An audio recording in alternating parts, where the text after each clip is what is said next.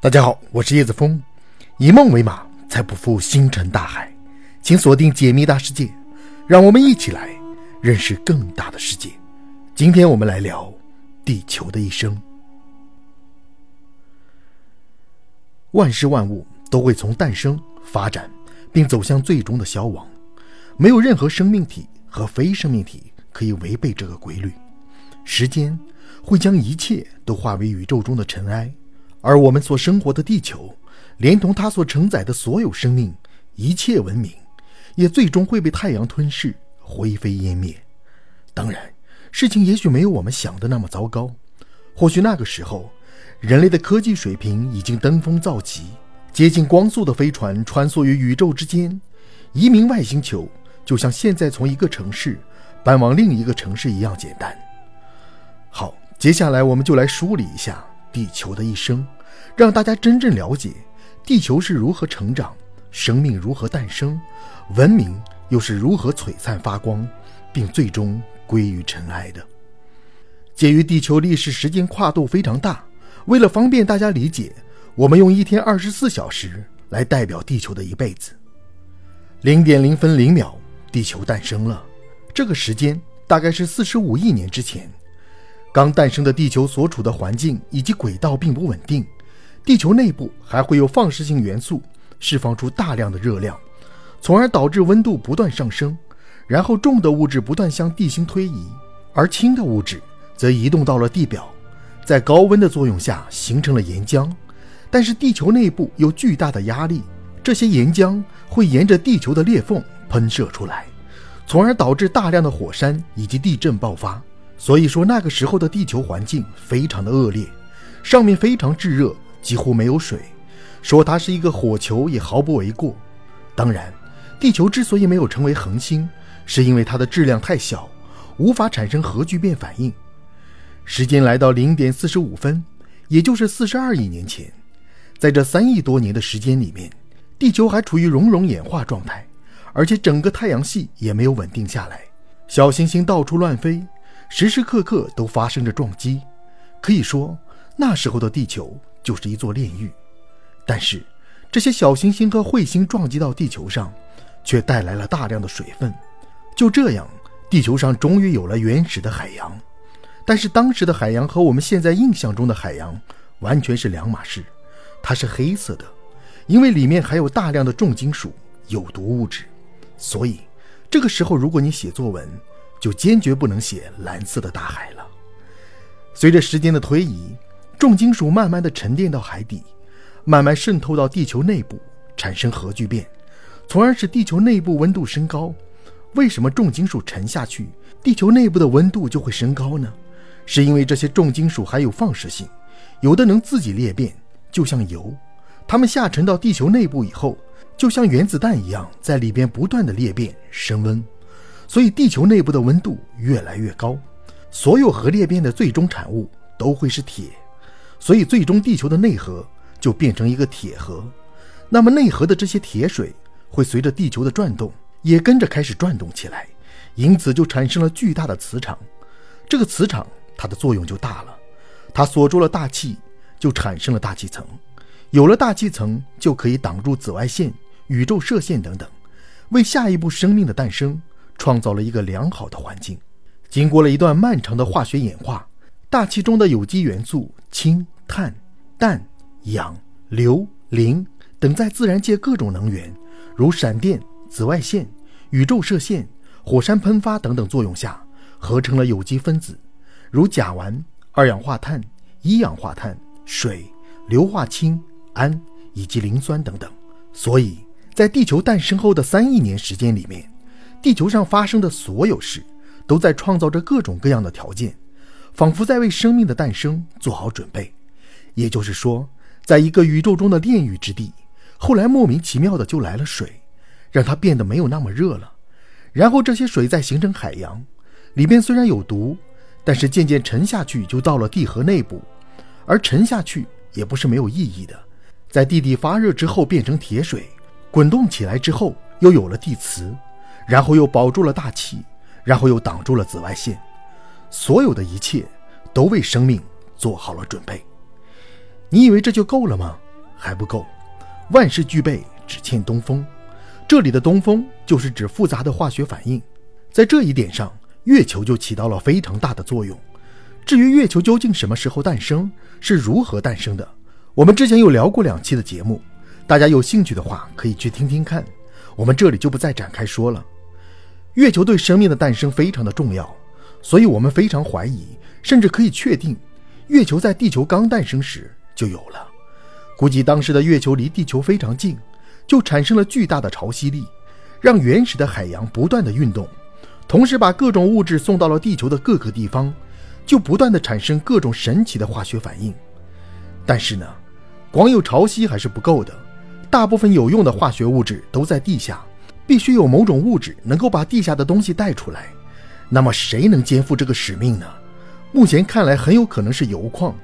铀元素大家应该比较熟悉，也就是现在制造原子弹的主要成分。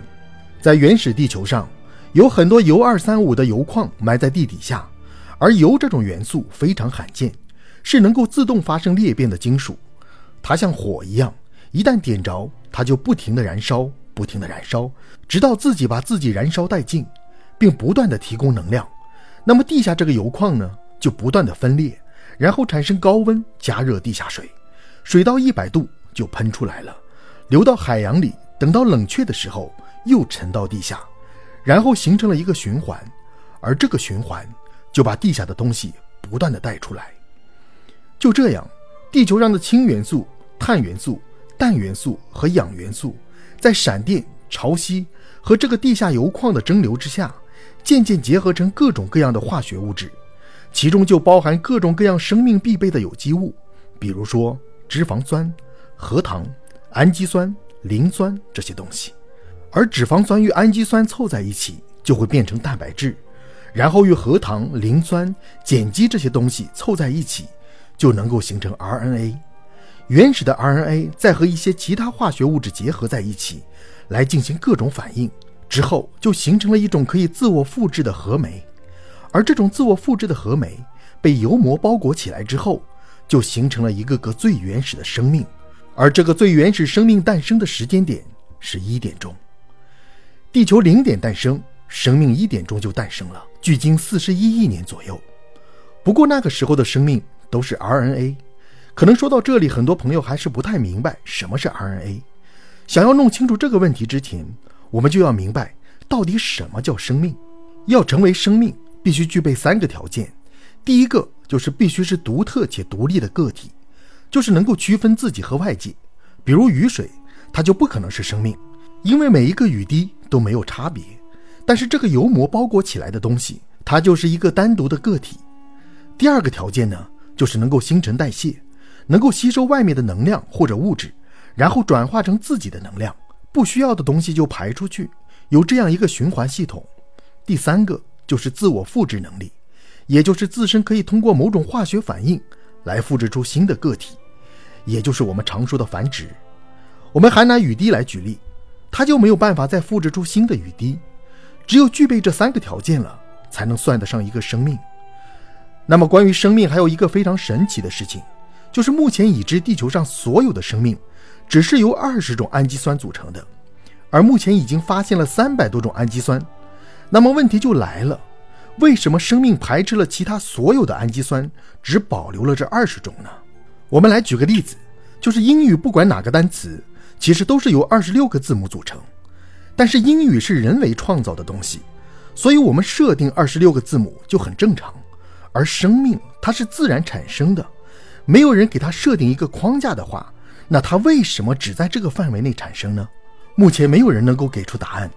从这一点上来看，生命就特别像是有人故意设计的，就从所有的氨基酸里面提取出二十个，各种排列组合生成了所有的生命。时间来到了凌晨两点钟，就是距今三十八亿年前的时候，最原始的生命通过不断的自我复制。不断产生新的自己，但是在这个复制过程中，一不小心发现复制出的新个体跟自己有点不太一样，这就是基因突变。这显然不符合自我复制的特点。你想想，你放进打印机的是一张语文试卷，复印出来的却是英语试卷，这就很奇怪嘛。如果自我复制如此的不稳定，那就很难保证生命是往进化的方向演化。为了避免这个事情，一个 RNA 单链就走到其他的 RNA 那里，它们一结合就生成了 DNA。DNA 要比 RNA 稳定很多，这样就保持生命的复制出错的几率小了很多，是不是很神奇啊？而最早的这个 DNA 的生命呢，就是原核生物，非常小，用肉眼是看不到的。所以地球是零点诞生，一点钟诞生了 RNA 生命，而两点钟则诞生了 DNA 生命。不管 RNA 生命也好，还是 DNA 生命也好，他们就和神话传说里最初的那些神是非常像的，他们没有性别，自我繁殖。时间来到了三点钟，也就是三十三亿年前，一个非常特殊的原核生命诞生了。它具有光合作用的能力，能够放出氧气。它就是大名鼎鼎的蓝藻。蓝藻是第一个在地球上不断放出氧气的家伙，而它放出氧气呢，灭掉了很多的原始生命。因为在那个时候，地球的空气里是几乎没有氧气的，所有的生命也都是特别讨厌氧气，就像毒药一样。那么蓝藻放出的氧气会将它们全部杀死。为什么喜欢氧气的生物活下来，而厌氧的生物会死掉呢？就是因为氧气所带来的化学反应能够产生的能量更大，而更高的能量能够提供更加复杂的身躯、更复杂的功能，这就为诞生更复杂的生命做好了准备。时间来到了早上五点钟，也就是二十三亿年前，地球呢突然迎来了一个冰河期。当时的银河系和另一个小星系相撞，两个星系相撞的时候，大量的物质压缩在一起，就产生了很多的超新星。这些超新星就像一些特别亮的太阳，它们的寿命特别短，在几千万年内就会爆炸，一爆炸就产生强大的伽马射线，从而照到地球上。大气中大量的水蒸气开始凝结，形成了云，而云多了之后呢，就挡住了阳光，地球就改变了。不过好在地球表面很快就结冰了，所以就能保证冰层下面的生物能够继续生活。当时地球基本上全是水，没有陆地。环境变得恶劣了，在这之后，很多单一功能的一些原始生命就渐渐的很难生存。比如说，靠光合作用生存的生物，它们就很难生存了。没有了阳光，那么这些原始生命为了让自己不灭绝，他们做了一件非常奇怪的事情，就是很多具有不同功能的原始生命开始结合成一个多功能的复杂生命，这样呢就可以生存下去。什么意思呢？就是说地球被冰层覆盖了。光合作用就没用了，但这些蓝藻呢，就和一些能够在黑暗环境里生存的生物结合在一起。那么这些在黑暗环境里生活的生命就具备了光合作用，虽然没有用，但是能活着。等有一天阳光出现了，它就是又能够在黑暗的地方生存，又能够进行光合作用的生物了。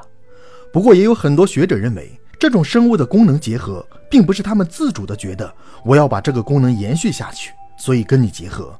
而是单纯的为了生存所带来的副作用，因为一旦进入冰河期，食物就会变得极度匮乏，那就只剩下我吃你，你也吃我，结果呢，我们俩的基因就合在一起。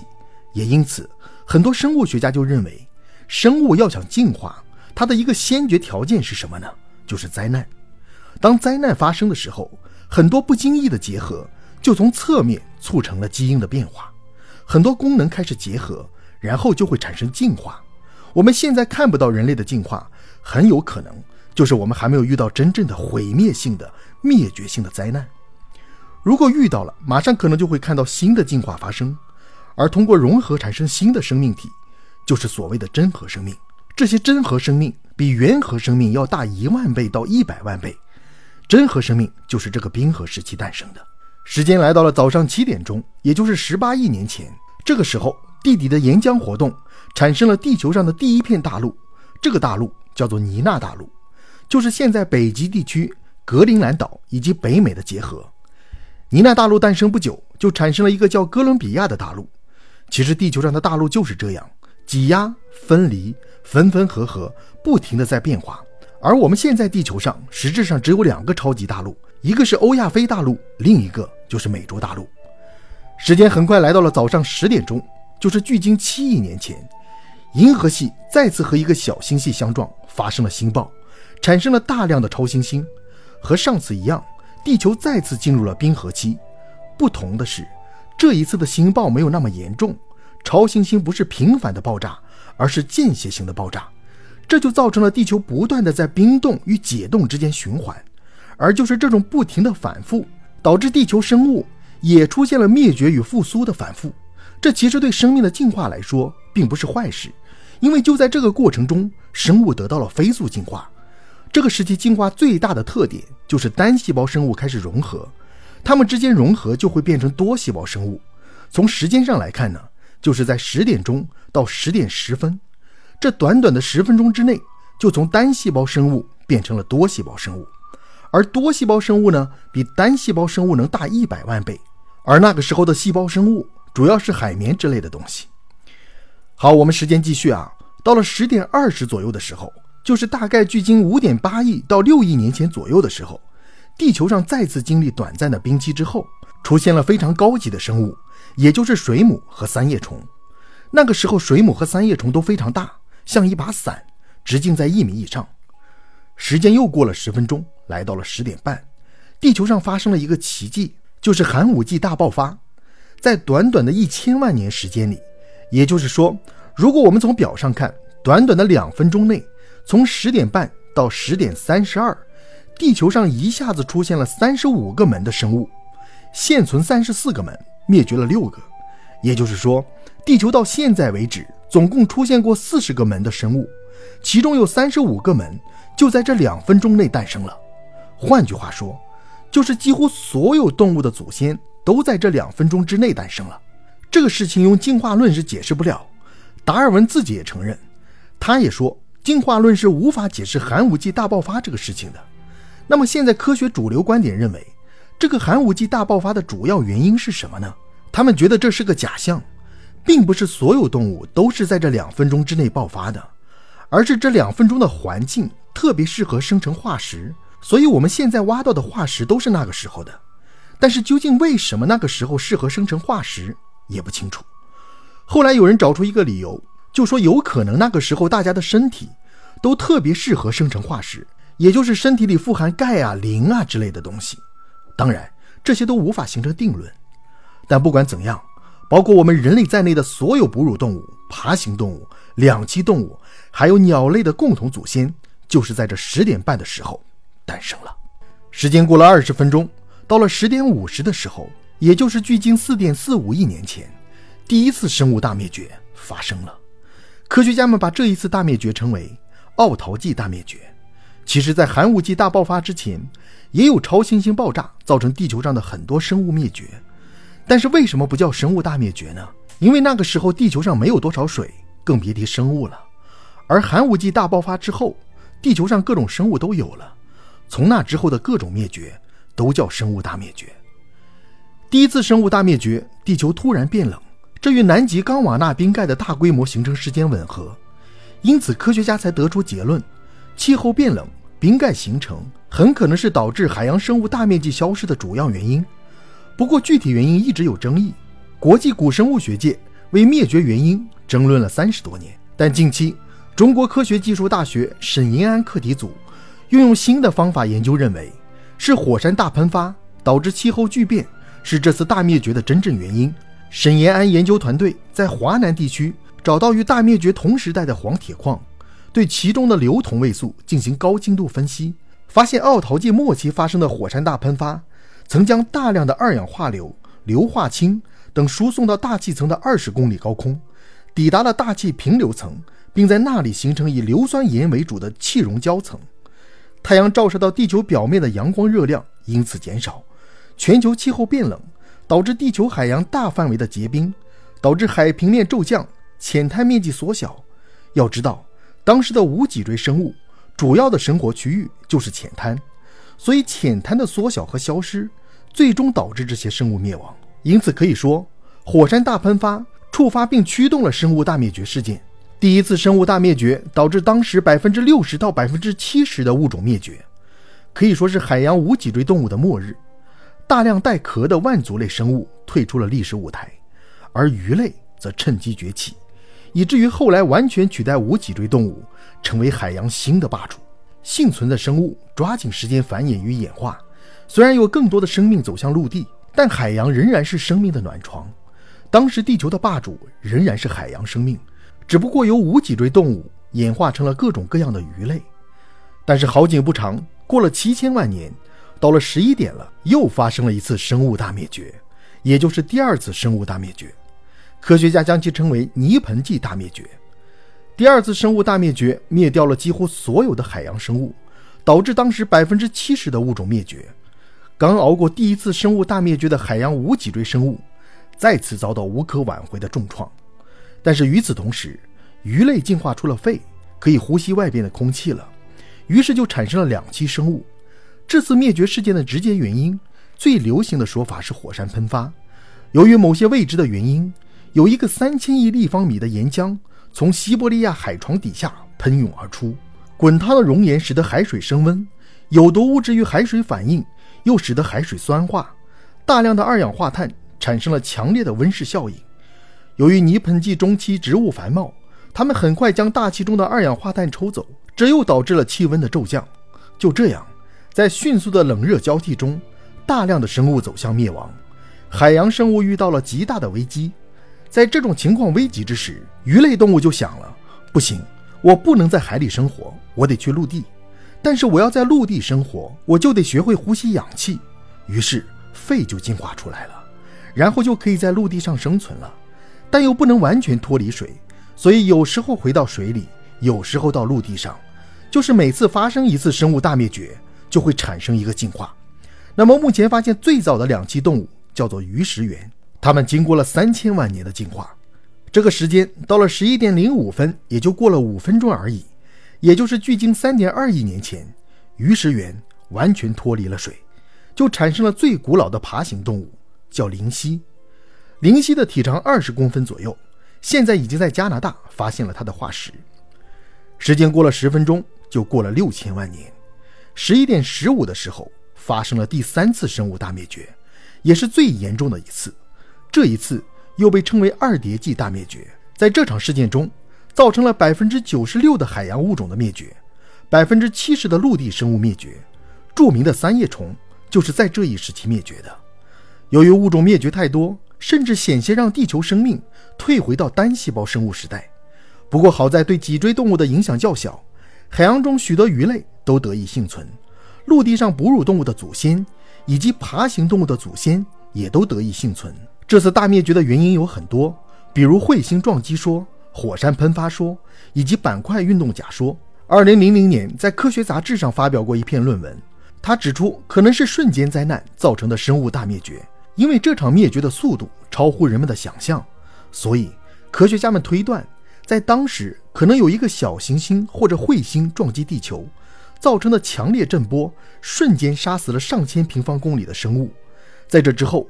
撞击产生的碎片和尘土涌入大气层中，导致阳光无法到达地面，造成了植物无法进行光合作用而死亡。当然，板块运动假说也有它的理由。地壳之所以会运动，是因为地球内部有一个地质结构层，叫做软流层。软流层位于地幔层与岩石层之中，地幔层温度较高，物质呈熔融状分布；岩石层冰冷且坚固。当这两个地质结构层相遇后，部分岩石会在高温的作用下融化成流体，部分地幔也会冷却降温形成流体，而这些流体就构成了软流层。由于软流层是流体，因此受到压力不等时会带动岩石层移动，这也就构成了板块运动。在板块运动时会引发各种自然灾害，比如地震或者火山喷发。我们看地图时就会发现，火山地震带一般都位于板块的交界处。当频繁发生地震或者火山时，很有可能会对当时的生物造成灭顶之灾。所以，也有科学家推断，二叠纪时期的生物灭绝原因是由于地质运动。这次大灭绝虽然几乎毁天灭地，但是它结束不久，也就是十一点二十的时候，恐龙出现了。恐龙呢，其实就是突然站起来的蜥蜴，就像我们是突然站起来的猿猴一样，它突然站了起来，用两足行走。至于他们为什么要腾出双手，到现在也没有答案。那么目前发现最早的恐龙化石是在阿根廷发现的，就是始盗龙。始盗龙就是两足行走，体长一米，杂食性，它有五根手指。那么和恐龙同时诞生的就是哺乳动物。目前发现最小的哺乳动物叫做无氏巨颅兽，是一九八五年在中国的云南发现的。那么它这么小，为什么叫做巨颅兽呢？就是因为它的脑袋特别大，占身体的三分之一。所以第三次生物大灭绝，灭绝了那么多的物种，但是诞生了两个进化，一个是哺乳动物，一个就是恐龙。时间来到了十一点半，也就是说，恐龙诞生了三千万年后，在距今两亿年左右的时候，发生了第四次生物大灭绝，也就是三叠纪大灭绝。这一次生物大灭绝。百分之七十的物种灭绝了，但是却没有影响到恐龙，而反倒把恐龙所有的竞争者全部灭掉了，这就造成了后来恐龙的无比强大。至于为什么灾难如此选择性的灭掉了恐龙的对手，至今也搞不明白。这次灾难的罪魁祸首，据说又是火山喷发，位于大西洋的超级火山喷发，滚烫的熔岩和遮天蔽日的火山灰，覆盖了大片的土地，使得陆地变得极为干旱和炎热。海洋因为高温而缺氧严重，考古方面就发现海平面下降之后又上升，出现了大面积缺氧的海水，时间跨度为六十到八百万年。也有科学家认为，这次生物大灭绝可能和小行星撞击地球或者超新星爆发的伽马射线暴有关。十一点五十分，第五次生物大灭绝开始发生。第五次生物大灭绝我们就比较熟悉了。这就是发生于六千五百万年前的白垩纪生物大灭绝。这次大灭绝事件造成了恐龙家族的整体覆灭，恐龙彻底退出了历史的舞台，就像专门针对它一样，一直都没有存活下来。从上一次的天选之子，沦落为如今的天选灭亡之子。除了恐龙，地球上有百分之八十左右的物种灭绝，持续时间约为一百万年。关于这次大灭绝事件的成因，已经基本可以认定。是因为小行星撞击地球而造成的，而且撞击的小行星造成的陨石坑已经找到，就是在墨西哥的尤卡坦半岛上。撞击地球的小行星的直径估计在八到十公里左右，撞击的能量相当于人类所有的核武器爆炸当量的一万倍。小行星的烟尘乃至撞击产生的烟尘弥漫在地球的大气层中，撞击还引发了地球上很多火山大爆发，火山灰也大量弥漫在大气层中。地球的大气层温度迅速下降，时间可能长达数百年才恢复。寒冷的气候导致了很多大型动物的灭亡，陆地上只有一些昆虫或者能在水边生活的两栖和爬行类，以及一些小型的兽脚类恐龙和哺乳类动物生存了下来。其中，兽脚类恐龙就演变成了如今的鸟类。有趣的是，这五次生物大灭绝的绝大部分都是因为宇宙的原因造成的，比如伽马射线暴或小行星的撞击。地球真正经历了九死一生。这次，随着恐龙的灭绝，哺乳动物开始崛起。哺乳动物从恐龙时代的袖珍体型开始进化的非常巨大，因为没有恐龙欺负它们。在这个时代，哺乳动物终于扬眉吐气的开始大发展。恐龙在六千五百万年前灭绝了之后，又诞生了什么高级的动物呢？就是灵长类动物。灵长类动物经过五千万年的基因突变、杂交之后。最终在十一点五十九分十二秒，诞生了最初的人类古猿。也就是说，我们人类在十二点，正好在地球生命的一半的地方诞生了。从古猿到我们只用了四十八秒，在地球的时间长河里，这短短的四十八秒就是五百万年，也就是五指山压孙悟空五百年得压他一万次。目前通过研究发现，我们是从古猿进化而来，大猩猩。也是从古猿进化而来的。我们和猩猩的基因相似度超过百分之九十六，和黑猩猩的基因相似度达到了百分之九十八以上。那么，我们和它们的基因究竟在什么地方不一样呢？我们和猩猩有一个区域的基因表现出了明显的差异，这个区域包括四十九个基因片段，被称作人类加速区。还有一个特别的地方，就是基因的活跃度不同，人类这块基因活跃度非常的大。其他动物身上的这一段就没有那么活跃了。已知的这四十九个基因片段，有的会影响神经细胞发育、蛋白质的合成，有的会影响大脑皮层的生成，有的则会影响拇指关节的方向性还有灵活度。我们的基因就能够让我们这个拇指非常灵活，就适于拿工具进行一些细微的操作，而大猩猩就不行。有的还影响了我们脚踝关节的位置还有形成，造成我们直立行走就没有问题。有的影响了我们的语言系统，所有这些全都在人类加速区，而大猩猩它们也有，但不起作用。通过目前的化石发现，在这五百万年的时间里面，从古猿到我们人类，大脑的容量发生了三次断层式的暴增，而且这个暴增的时间点正好和地球上三次大的火山爆发时间对得上。就是说，地球上一旦发生大规模的火山爆发，脑容量就增长一次。第一次发生在一百八十万年前，第二次发生在近六十万年前，第三次发生在十五到二十万年前。这一次的脑容量一暴增，就产生了智人，也就是我们的祖先。而这个时间点是十一点五十九分五十八秒。那么，为什么火山一爆发，人类的脑容量就暴增呢？可能是因为火山爆发喷射出来的很多重金属，有些放射性的元素，造成我们被辐射之后基因突变，而脑容量则剧增。而这个暴增就造成我们的记忆力、还有逻辑分析能力、还有观察力。还有各种跟脑子相关的一些能力得到了突飞猛进的发展，而火山爆发则灭绝了很多其他不太优秀的人种。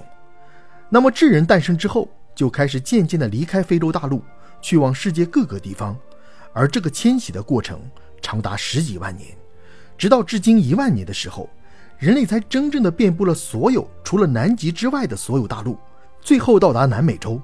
而当人类正好遍布了所有地球上的大陆之后，地球上所有人类突然学会了农业，这也是人类近代史上的第一个起点。而这个时间点是十一点五十九分五十九秒五十八。当然，农业出现也伴随着灭绝，比如尼安德特人、丹尼索尔人相继灭绝。会种地的同时，也学会了畜牧业，养羊、养牛，食物就很稳定了。食物稳定了，人口就开始增长。人们再也不必为吃饭苦恼，那么人就有更多的时间去做一些其他的事情，就产生了很多其他的行业。原先大家都种地，然后又有了一些手工业，而手工业就不需要种地，他们就可以用他自己的产品去换粮食。其他的各个行业就越来越繁盛，而各个行业繁盛之后，他们为了交换粮食就不能住得太远，大家集中到一起，就出现了最初的城市。而这个最初的城市，就是在六千五百年前十一点五十九分五十九秒五十九，在伊拉克南部的美索不达米亚平原上诞生了苏美文明。人类第一个城市诞生之后，人类就有了法律、货币和度量衡。第二次技术的起点发生在三百年前的英国，英国皇家学会的院士瓦特发明了蒸汽机，人类的第一次工业革命产生了。从此，机器就代替了人类开始工作。然后，蒸汽轮船、蒸汽火车也让人类的运输、交通、移动都变得非常的便利。八十年前，电脑诞生了，让人类的计算能力和数据处理能力大幅提升。电脑诞生三十年后，也就是五十年前，人类第一次有了离开地球的机会，到了月球去。人类登月那个时候，也就是人类互联网诞生的时候。互联网诞生之后，地球就变得更小了。就到我们现在这个时代了，而这时正好是中午十二点。地球到现在四十五亿年，而地球会在四十五亿年后毁灭，而我们正处在中午的十二点时刻。在这个时候，我们开始创造一种可能取代我们自己的生命体，就是人工智能。到了中午十二点，还有半天时间，地球的未来会发生什么呢？如果不考虑人类的影响的话，大概在四亿年后。也就是说，下午一点左右的时候，地球上所有的植物都会死亡。这不是人为造成的。为什么植物会消失？是因为二氧化碳的减少。二氧化碳对人类来说是没有什么用的东西，但是对于植物来说非常的重要。而植物吸收二氧化碳之后，把它变成氧气。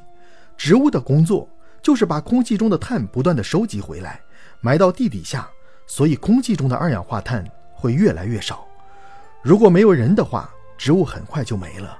反倒因为有了我们人，它可以循环。十到十五亿年后，也就是下午两点半到四点左右的时候，地球的内核就开始变冷了。